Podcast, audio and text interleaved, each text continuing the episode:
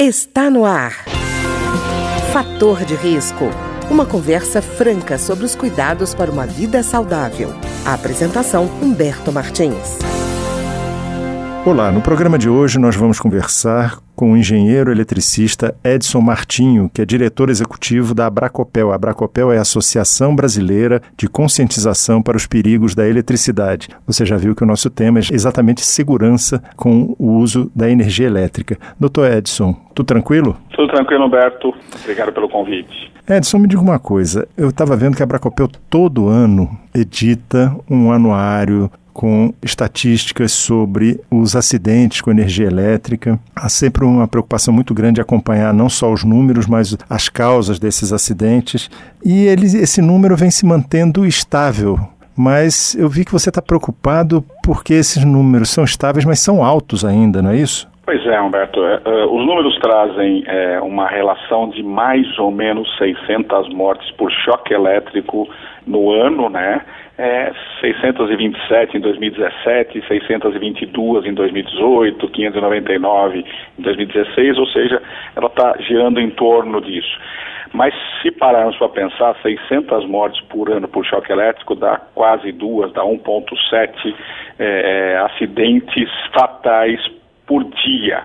Considerando que a instalação elétrica é algo que é controlável, ou seja, se você fizer uma instalação elétrica minimamente segura, que não tem nada de segredo, com alguns dispositivos de proteção, uma coordenação entre fios e disjuntores, ficar atento a extensões, fios tomados jogados no chão, é, fios desencapados, então são situações corriqueiras, né? É, esses números acabam sendo extremamente altos. Então essa é uma, grande preocupação nossa da Abracopel, justamente porque a gente precisa de melhor orientação da população sobre os riscos da eletricidade. Edson, quer dizer que o que você está dizendo é que está faltando de fato informação e evitar improvisação, é isso? É, então, o que a gente tem visto, justamente analisando os acidentes, né, a gente faz uma auditoria em vários acidentes, auditoria não local, mas sobre a informação, e a gente percebe que a maioria dos acidentes, sobretudo os que acontecem dentro de casa, que são mais de 200 acidentes fatais dentro de casa, é, eles acontecem por situações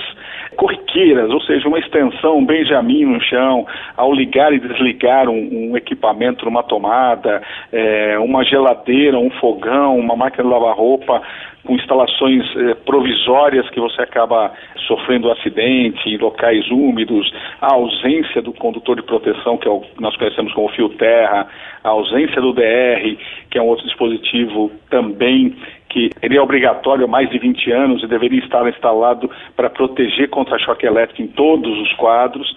Então a gente percebe que esta, esse desconhecimento da maioria da população, e em alguns casos o descaso, né, a pessoa sabe que é perigoso, mas vai e se coloca em risco, é o que está gerando as mortes. Então a gente tem certeza que o que falta é informação, falta conscientização mesmo. E aquela mania de improvisar, dizer eu acho que sei e vai fazer também complica bastante, né? É, então, a, a mania do brasileiro de achar que eletricista e médico todo mundo tem um pouco, né? Diz o pessoal aí que médico e louco todo mundo tem um pouco. Aqui no Brasil é, é médico e eletricista todo mundo tem um pouco.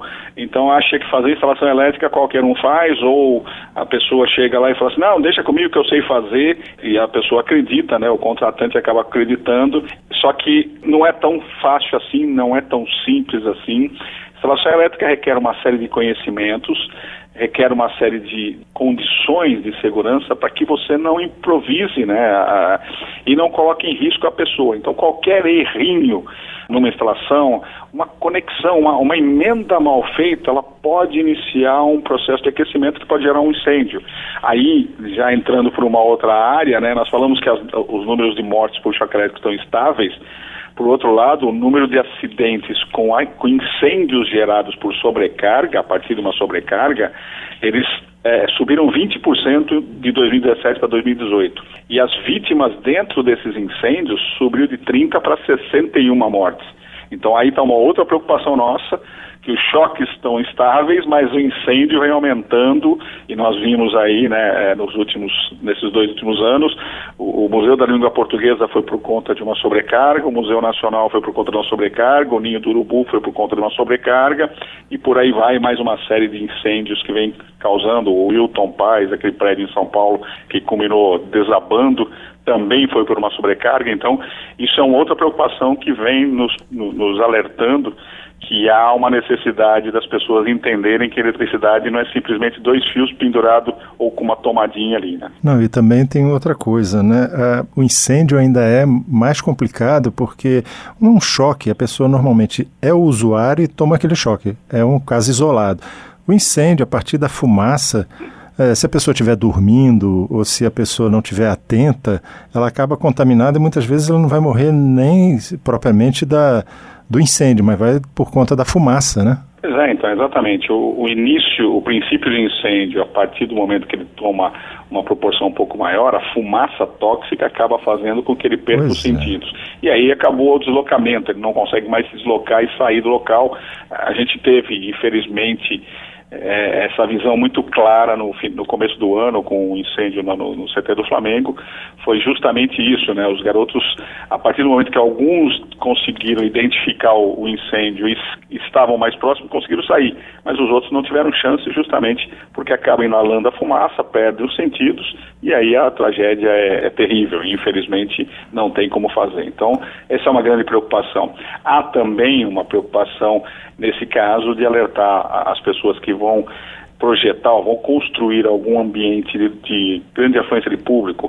Um dos casos muito comuns são igrejas que cada dia mais né, é, são igrejas, principalmente as evangélicas, que acabam alocando espaços e, e se tornando igrejas grandes e não há essa preocupação de ter materiais que não geram fumaças tóxicas, ou seja, os condutores que não geram fumaças tóxicas, os produtos, os dimensionamentos corretamente feitos, os disjuntores corretamente é, dimensionados para que haja uma segurança. Então, tudo isso a gente envolve nesse processo de preocupação. E Edson, também muitas vezes que eu vejo por conta da assim da a noção do leigo é assim, a partir da tomada colocada, qualquer coisa eu posso botar ali. E não é bem assim, né? Pois é, então, é, é, eu faço uma analogia sempre dizendo o seguinte: você tem um rio Tietê, que é muito conhecido aqui em São Paulo, mas a maioria do Brasil acaba vendo de uma forma ou de outra, normalmente quando ele transborda em São Paulo, né? Uhum. Mas você tem um rio Tietê que tem uma certa capacidade.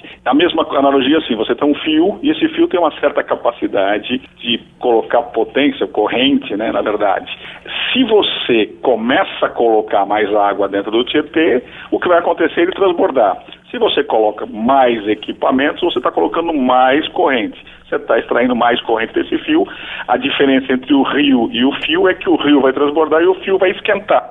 E esse aquecimento, se encontrar um, um ambiente propício, ele vai virar um incêndio. Então, é, o que você disse é fato. As pessoas, a partir de uma tomada, colocam um Benjamin, uma extensão com cinco tomadas, acham que aquela, aquela tomada virou cinco tomadas, com capacidade para cinco tomadas. E, na verdade, ela continua sendo uma. Se você colocar vários equipamentos, ela vai esquentar. É, a, a, solução para isso é uma instalação bem feita, porque a hora que você começar a esquentar demais, você vai desligar o dispositivo chamado, no caso o disjuntor, né? Muito, ou disjuntor ou fusível são os dois dispositivos. Se o disjuntor desligou, significa que você ultrapassou a capacidade dele. Então o certo, o errado é você ir lá e trocar o disjuntor por um maior. O certo é você trocar ele é, é, trocar a instalação toda para que você adeque a carga que você tem e aí o disjuntor vai proteger a instalação. Eu vejo sempre assim, quando eu converso com você, quando você fala Benjamin, você já fala até com uma, uma certa preocupação essa palavra, né? É. Por conta exatamente disso, da, da é, a partir de três, quatro entradas, a pessoa coloca de tudo às vezes, inclusive, equipamentos eletrônicos têm demandas diferentes, né? É, não só de carga, mas assim, por exemplo, botar geladeira na mesma tomada, você botar o, o micro-ondas ou botar um liquidificador. Quer dizer, tem tudo para dar errado, né? Tem, então, Beto. É uma das coisas que a gente é, fala sempre é o seguinte, né? Existe uma, uma tomada, para a gente fazer um cálculo bem simples para o leigo que não, não, não sabe como é que faz isso. Uma tomada, ela suporta mil watts. Mil watts, se for em cada equipamento, olha lá, tem um W ou um VA, ou é watts ou volt ampere, que é mais ou menos a, a relação é mais ou menos a mesma. Então você vai no teu equipamento, pega ele, você tem 100 watts. Você pega o outro equipamento, tem 500 watts. Você pega um terceiro, tem 200 watts. Você soma os três, você tem 800 watts. 800 watts numa tomada de 1000, você está bem, então você pode colocar três equipamentos nesta condição. Você falou de três equipamentos agora interessantes: liquidificador, a geladeira e o micro-ondas. Vamos começar. A geladeira tem em torno de 400 watts, o liquidificador em torno de 200 watts. Os dois juntos não seriam um problema. Só que o, o micro-ondas tem 1.200 a 1.500 watts, ou seja, ele já passou os mil. Então você não pode instalar ele, em hipótese alguma, naquela tomada com mais duas cargas ligadas. O que vai acontecer? Você vai ultrapassar a capacidade, ele vai esquentar o fio. Vai esquentar a tomada, a tomada, inclusive, que é um material plástico, ela começa a aquecer e começa a derreter, ela pode expor as partes metálicas que são energizadas e na hora de colocar ou tirar você acaba tocando essa parte, então vem o choque elétrico, né? Então tudo isso você precisa avaliar e justamente ter a noção, ou seja, eu posso usar um Benjamin temporariamente? Posso. Em que condições? Se ele não ultrapassar a capacidade da, da tomada original. E eu falei, um ponto interessante, eu falei provisoriamente, Isso. e não definitivamente, né? Então essa é a situação.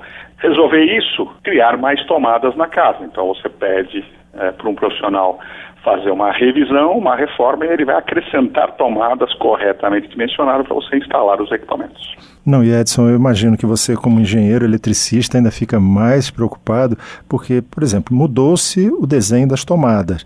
Criou até um, um poço, quer dizer, a, na hora de introduzir o plug, há um, um, uma diferença, um degrau, que garante que aquela, aquela tomada não vai tomar impactos em, lateralmente e estragar ou expor partes que deem choque.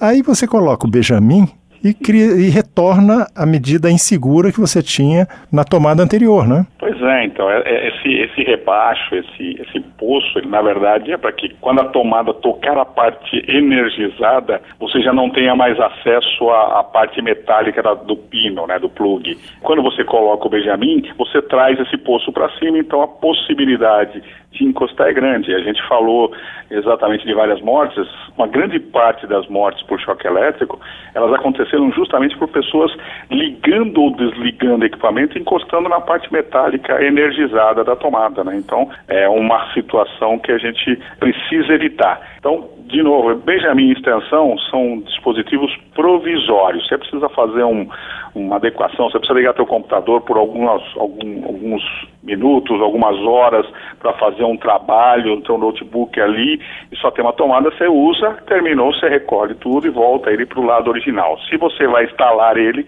é, você deve ter tomada suficiente para poder fazer, conectar o seu equipamento e todos os outros. Né? E Edson, também tem uma outra circunstância que eu estava lembrando, que diante do aumento do desemprego, muita gente resolveu desenvolver atividades econômicas dentro de casa. Então, a rede estava dimensionada para ser uma residência, acaba se tornando uma pequena fábrica de bolos ou de algum outro produto e dificilmente a pessoa lembra de refazer a instalação elétrica ou de mudar o projeto para que a eh, medida de segurança sejam implementadas, não é? Pois é, essa também é uma outra situação. Nós tivemos aí um país por alguns anos aí uma certa crise e esta crise, como você disse, levou as pessoas a fazerem a começarem a trabalhar em casa. Muitos fazendo um bolo, fazendo um, um salgado, fazendo alguma coisa, e muitos equipamentos elétricos. Então, quem faz um bolo hoje acabou comprando dois, três fornos elétricos com uma potência alta. Eu falei de micro-ondas, 1.500 watts, os fornos são em torno de 1.000 a 1.500 watts também. Então, imagina o seguinte: aquela cozinha que você estava programado para fazer no máximo um micro-ondas por 10 minutos, hoje você está com ela com três fornos elétricos de 1.500 watts, mais o micro-ondas, mais batedeira, mais é, liquidificador, tudo funcionando por 4, 5, 6, 7 horas. E eu posso te afirmar que a grande maioria não fez nem mínimo avaliação da instalação elétrica para poder fazer essa adequação, né? Porque não é problema, mas desde que você faça a adequação corretamente. E aí o que nós temos hoje são verdadeiras bombas relógios, né? Ou seja, a instalação está ali na iminência de, de, ter uma sobrecarga, na iminência de, de, de, ter um incêndio e também deixando partes energizadas que pode gerar um choque elétrico. Nós estamos falando de equipamentos totalmente metálicos, um forno elétrico ele é totalmente metálico, o micro-ondas é totalmente metálico. Se ele não tiver corretamente instalado com os três fios, as fases neutras mais o fio terra, você pode, numa falha, energizar a carcaça, essa carcaça ficar com potencial suficiente para dar um choque em alguém e levar a óbito. E Edson, o que você está falando não é para aumentar o número de tomadas, é para fazer uma revisão geral, inclusive na capacidade do quadro, tudo isso, né? Disjuntores. É, então, exatamente. Esse é, essa é uma situação importantíssima, porque é, só colocar tomada não te resolve, porque só colocar tomada é a mesma coisa que você colocar uma extensão, né? Você está fazendo a uhum. mesma, está usando o mesmo cabo, os mesmos condutores para é, é para colocar mais tomada. Então a sobrecarga é grande. É, cada equipamento de 1.500, 1.600 watts, eles, eles requerem, nós chamamos de tomada de uso específico. Então ele vai ter uma tomada adequadamente para aquele equipamento que tem aquele furo maior, que é para 20 amperes, Dentro dessa tomada vai sair os três fios, normalmente no mínimo de 4 milímetros quadrados, que vão para o quadro de distribuição e vão ter o disjuntor específico para aquela tomada. Então, se na tua cozinha você tem três fornos, mais um micro-ondas e mais alguns equipamentos, você vai precisar ter cinco tomadas com cinco conjuntos de fios com cinco disjuntores específicos para cada um deles. Aí você está seguro. Fora isso, você está criando uma situação de risco. Tá ótimo. Eu queria agradecer então ao engenheiro eletricista Edson Martinho, que é diretor executivo da Bracopel, Associação Brasileira de Conscientização para os Perigos da Eletricidade, que conversou conosco exatamente hoje sobre isso, sobre os riscos da energia elétrica mal utilizada. Muito obrigado, Edson. Disponha sempre que possível estarei contribuindo. Grande abraço. O programa de hoje teve trabalhos técnicos de Ricardo Coelho. Se você tem alguma sugestão de tema ou comentário sobre o programa de hoje, basta enviar uma mensagem para o endereço eletrônico programa fator de risco, tudo junto, arroba gmail.com. Até o nosso próximo encontro. Fator de risco, um programa com dicas para melhorar a saúde.